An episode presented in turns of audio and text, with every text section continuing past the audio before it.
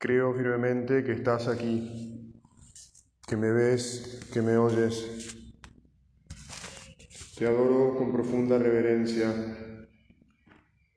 Te pido perdón de mis pecados y gracia para hacer con fruto este rato de oración. Madre mía Inmaculada, San José mi Padre y Señor, Ángel de mi guarda, intercedan por mí. Bueno, empezamos esta convivencia anual, primero con una acción de gracias al Señor que siempre nos reúne, nos convoca para seguir alimentándonos, para seguir acompañándonos por el camino, porque él está empeñado en que lleguemos al final del camino y que, que llevemos a muchos otros. Y entonces le decimos, te decimos Jesús, inspiranos, venimos a buscar inspiración.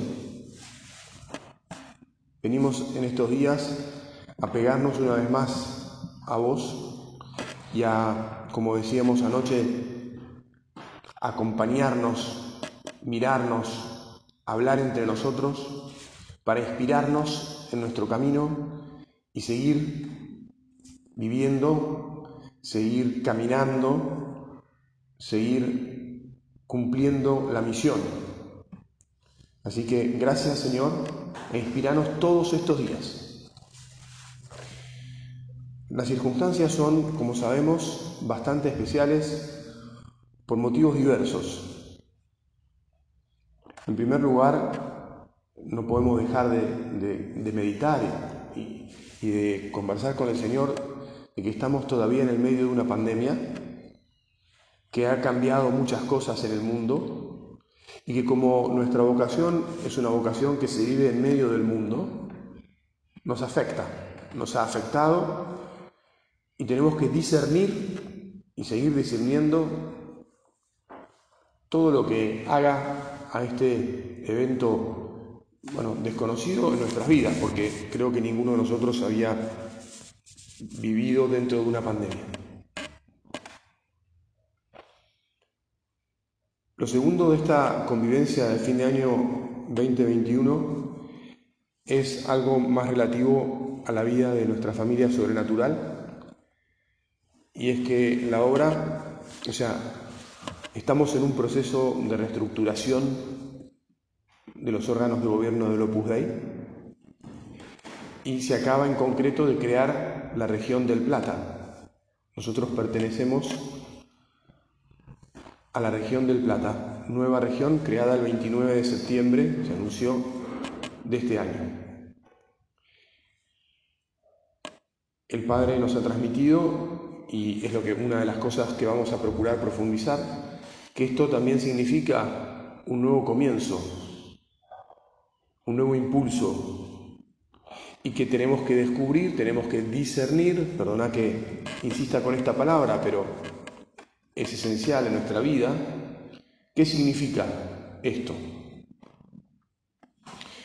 E, esta noticia de la reestructuración de la obra volvió a salir antes de ayer en el diario con ocasión de la visita que le hizo el padre y el vicario auxiliar Mariano Facio a el Papa y salió recogida en las noticias, sobre todo, bueno, naturalmente en la página web de la obra.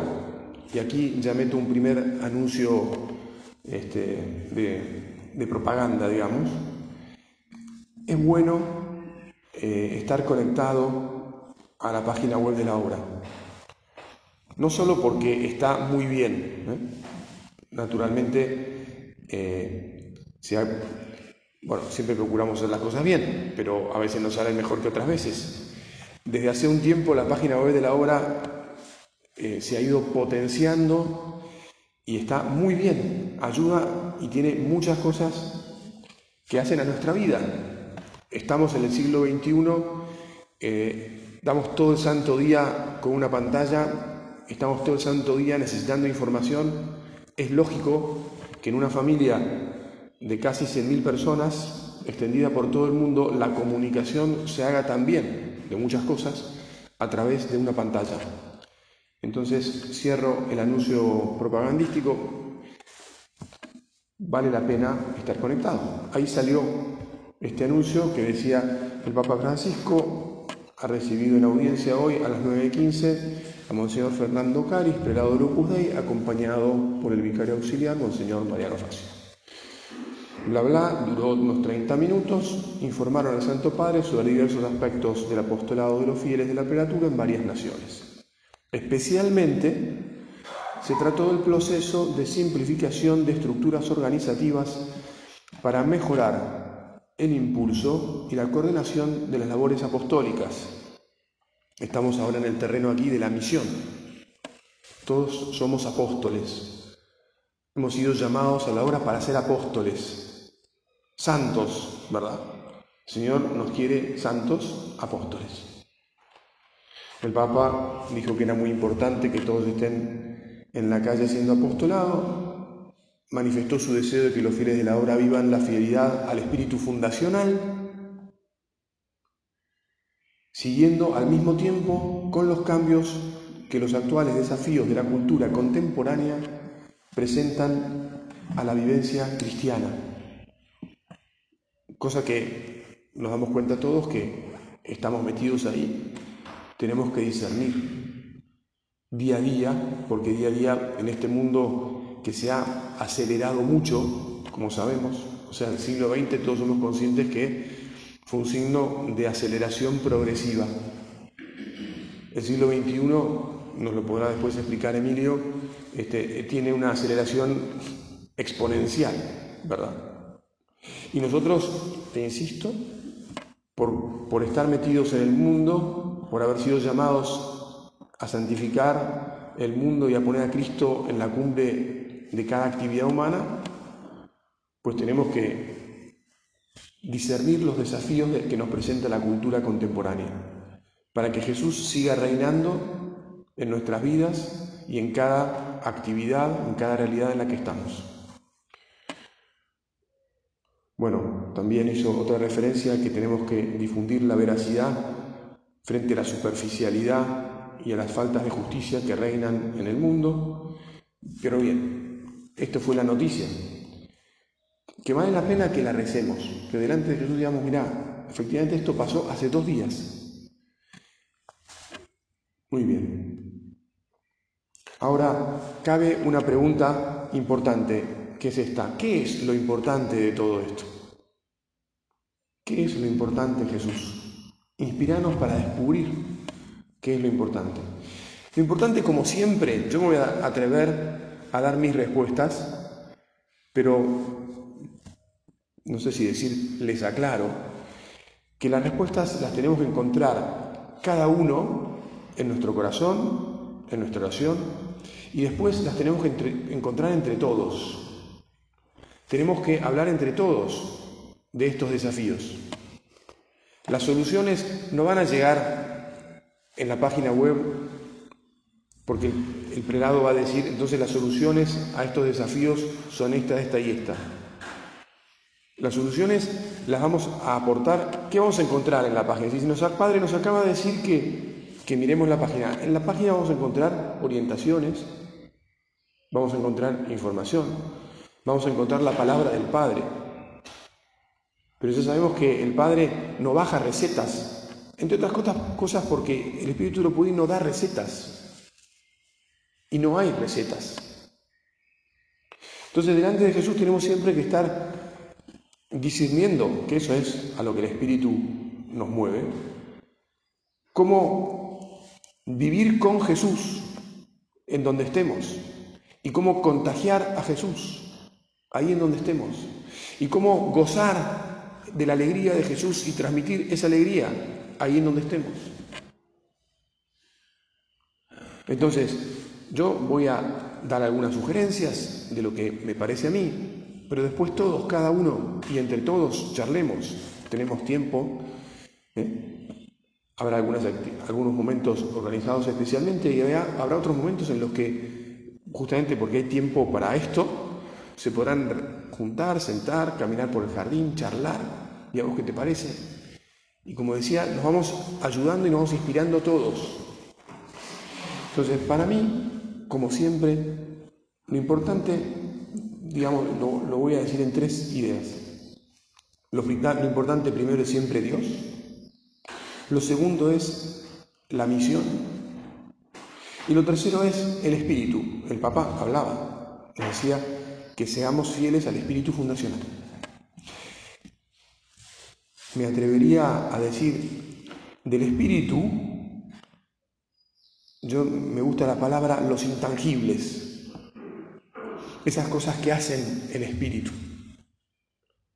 Porque, como sabemos, con el devenir del tiempo y con el concretar cosas del espíritu, a veces en las instituciones se terminan confundiendo indicaciones que se dan para ayudar con el espíritu. Y entonces el espíritu de alguna manera pasa a tener como muchas cristalizaciones concreciones o como uno lo quiera llamar, que no son propiamente el espíritu, sino que son cosas de un momento determinado. De hecho, ahora voy a hacer referencia, pero eh, estamos también a punto de celebrar dentro de siete años el centenario de la obra. Pero antes de llegar, y, y por lo tanto, una ocasión que el Padre nos ha dicho, muy importante, que quiere, en la que quiere que todos participemos. Bien, pero antes voy a seguir por orden tal como me había preparado las ideas para ayudarnos. El padre fue vicario general del Opus Dei junto a don Javier durante 22 años.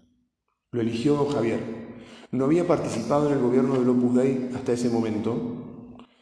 Era profesor y era consultor y asesor de diversas congregaciones de la Santa Sede.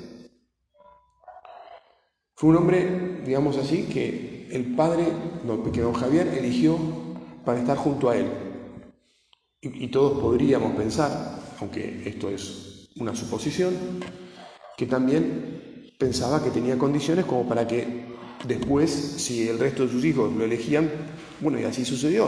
O sea, lo que ha sucedido es que el padre fue, después de, del fallecimiento de don Javier, el padre actual fue elegido en la obra para ser el Padre. Y sabemos muy bien lo que significa ser el Padre en la obra. Sabemos muy bien que es un hombre inteligente, que es un hombre muy humilde, que es un hombre sereno, fiel, muy respetuoso, muy prudente, que, que escucha mucho y que tiene además su propia visión y su propia personalidad sus propios modos de entender las cosas, como es natural y obvio y todos nosotros los tenemos y está bien que los tengamos. Entonces, yo quería con esto decir, bueno, vamos a enfocar todavía un poquito más. Lo haremos a lo largo de, los días, ¿no? No se puede hablar de todo eh, en una primera conversación con Jesús, ¿no? Y entre nosotros, pero Vamos a enfocar un poquito más. Decía recién que estamos cerca del centenario de la obra. Para una institución 100 años son muy poca cosa. Hay mucha juventud todavía en el Opus Dei. Nosotros somos, podríamos decir, de las primeras generaciones del Opus Dei. Nos lo han dicho esto muchas veces. Ayer al llegar, eh, dijimos nuestro nombre por si alguno no se conocía por no haber coincidido y surgió decir cuántos años tenemos en casa. Algunos bastantes, porque tener más de 40 años en casa cuando todavía no hay 100 en toda la obra significa que casi uno ha vivido la mitad del tiempo del Opus Dei en el Opus ¿no? Y eso sucede con algunos de ustedes. Otro dijo yo, tengo un año y esta es mi primer convivencia. Bendito sea Dios. Aquí estamos todos para seguir adelante con, esta, con este don que Dios ha puesto en nuestras manos. Bueno, hay juventud, pero también hay un camino recorrido. Y es natural que miremos ese camino y es natural que miremos hacia adelante. Entonces, otra coordenada o una coordenada que me parece importante tener en cuenta es qué nos ha dicho el Padre desde que es Padre. El Padre lleva cinco años, ¿no? Del 17 al 21 va a cumplir cinco años ahora en enero, dentro de muy poquito. El Padre primero nos escribió, lo primero que sucede, ustedes se habrán dado cuenta, el Padre no escribe una carta mensual, como solía hacer don Javier, sino que escribe muy cortito unos mensajes y ha escrito solo cuatro cartas, un poco más largas. Es evidente que lo que el Padre quiere es que esas cartas nos marquen unas líneas. Cuando alguien deja de, cuando alguien escribe poco, dice, bueno, fíjense en esto. Animo a que ustedes tengan esto en la cabeza y lo repasen y lo relean. Todos somos protagonistas, todos somos, perdonen, dueños de la obra. La obra está en nuestras manos, lo hemos escuchado incansables veces cantidad de veces. Entonces, primera carta, 14 de febrero del año 17, menos de un mes de haber sido, a menos de un mes de haber sido elegido, para transmitirnos lo que el Congreso puso en sus manos. Porque el Padre tiene un mandato del Congreso. ¿no? El Congreso lo elige y se reúne y deliberan del estado de la obra, de lo que, qué es lo que se ha hecho, a dónde se quiere ir. Y en esa carta podríamos resumir, no, es así, o sea, hay que leerla toda, hay que repasarla toda y hay que recordar con frecuencia qué es lo que nos transmitió. Pero sí está claro que en esa carta se nos habla mucho de Jesús en el centro de nuestras vidas. Al año siguiente, en febrero del 2018, el padre escribió una carta sobre la libertad. Solo voy a mencionar, ya saldrán y charlaremos más cosas de todo esto. En el año 19, ya en noviembre, el primero de noviembre, Día de Todos los Santos, el padre escribió una carta sobre la amistad. Y el 28 de octubre del año pasado, el padre nos habló de la vocación y los distintos modos en que se vive la vocación a Opus Dei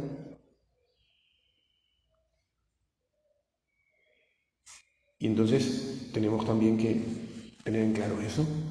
Y después hay dos mensajes, entre los muchos mensajes, porque los mensajes son algo más frecuente, son breves, son circunstanciales algunos y otros no son tan circunstanciales. Es decir, otros nos hablan de cosas ya más en concreto.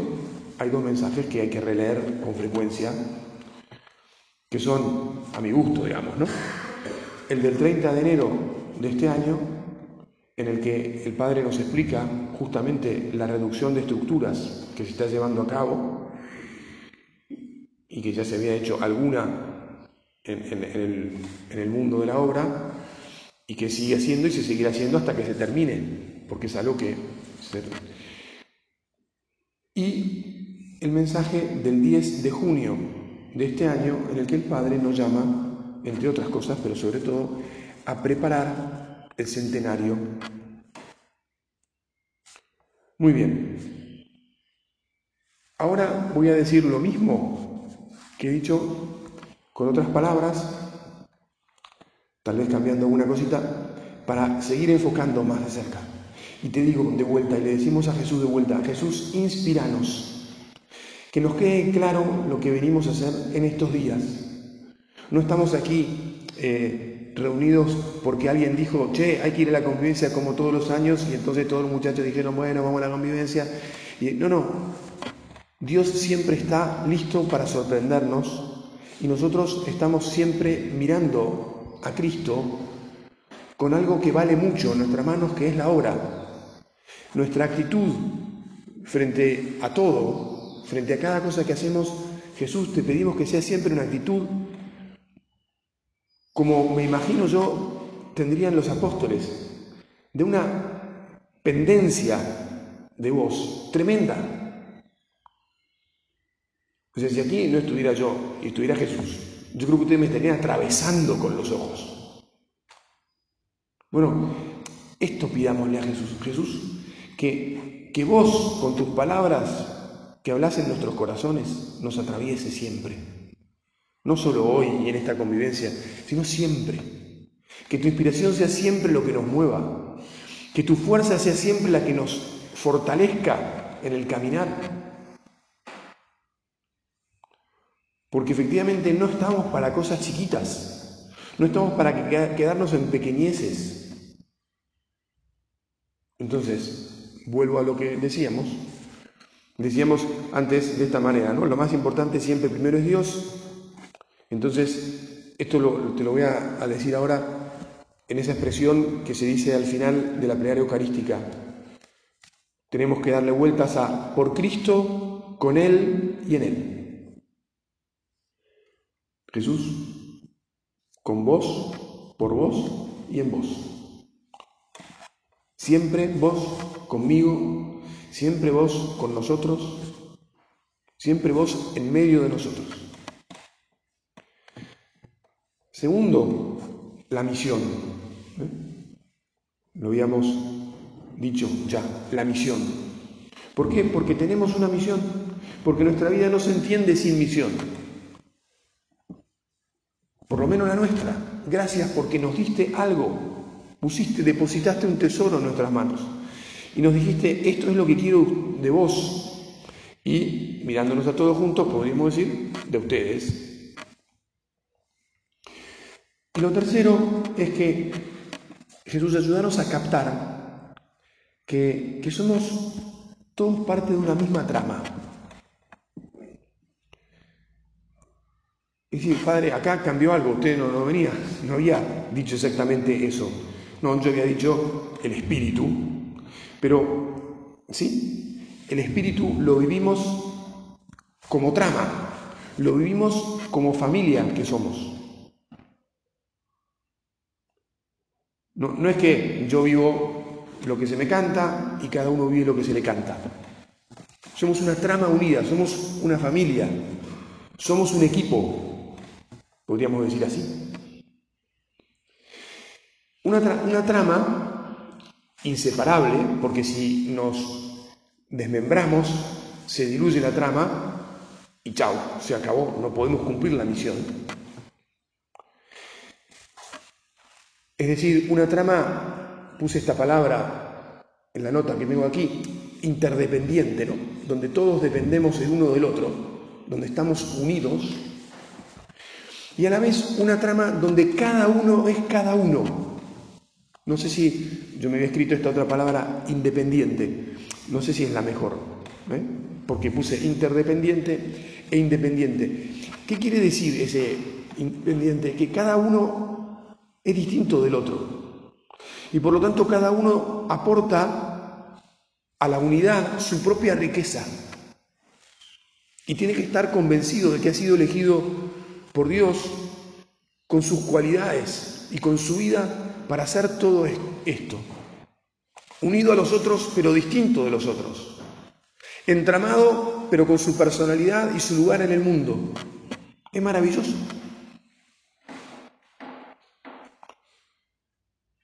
Muy bien. Entonces voy a tomar ahora, porque ya veo que se me está acabando el tiempo de esta meditación, pero algún parrafito para empezar este, con el tema de la misión de la carta del año pasado, del 28 de octubre. Allí el padre titula en, un momento al principio de la carta, dice una misma misión apostólica.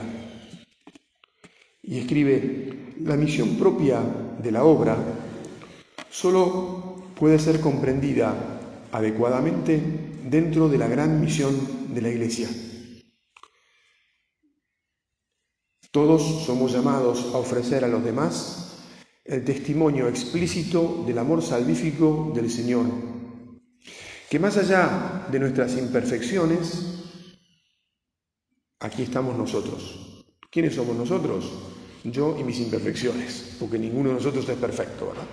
Tenemos cualidades, pero tenemos imperfecciones. Gracias Señor por soportar, por bancar, por tener misericordia sobre mis miserias. Que más allá de nuestras imperfecciones ofrece, el Señor nos ofrece su cercanía, su palabra y su fuerza, y le da un sentido a nuestra vida.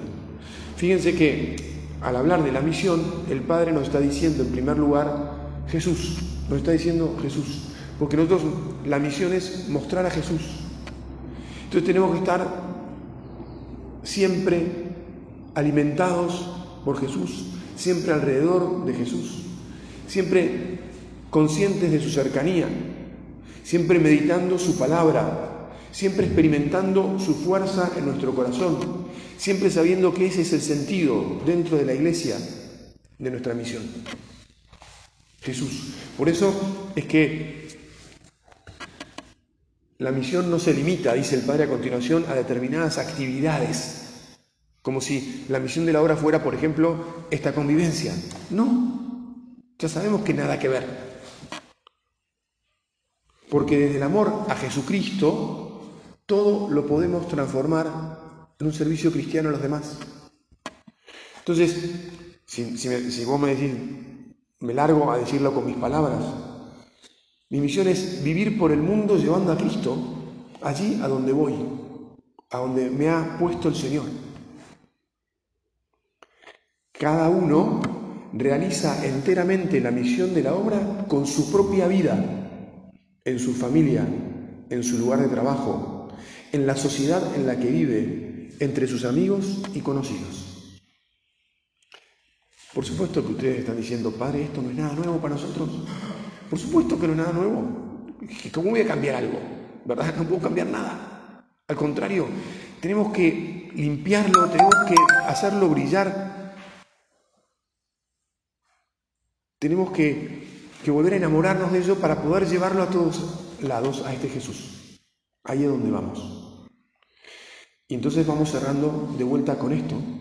Vamos diciéndole Jesús, inspiranos de vuelta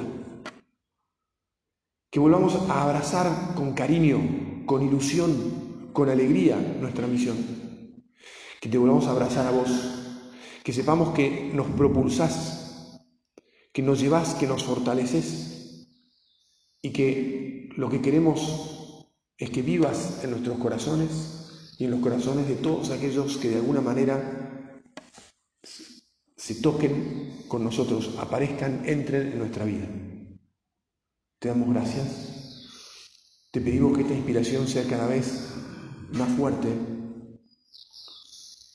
Te pedimos que nos sostenga siempre con serenidad y con paz, porque tampoco ¿eh? se trata de que este, nos pongamos nerviosos, todo lo contrario, que seáis sembradores de paz y alegría, sembradores de paz y alegría, pero para esto hace falta estar muy fuertes en el Señor. Madre Santa, Reina del Opus Dei, como siempre acudimos a vos, nos ponemos bajo tu amparo, te pedimos que nos cobijes y que nos ayudes en estos días y siempre a seguir a tu Hijo y a transmitir a tu Hijo a todos los demás.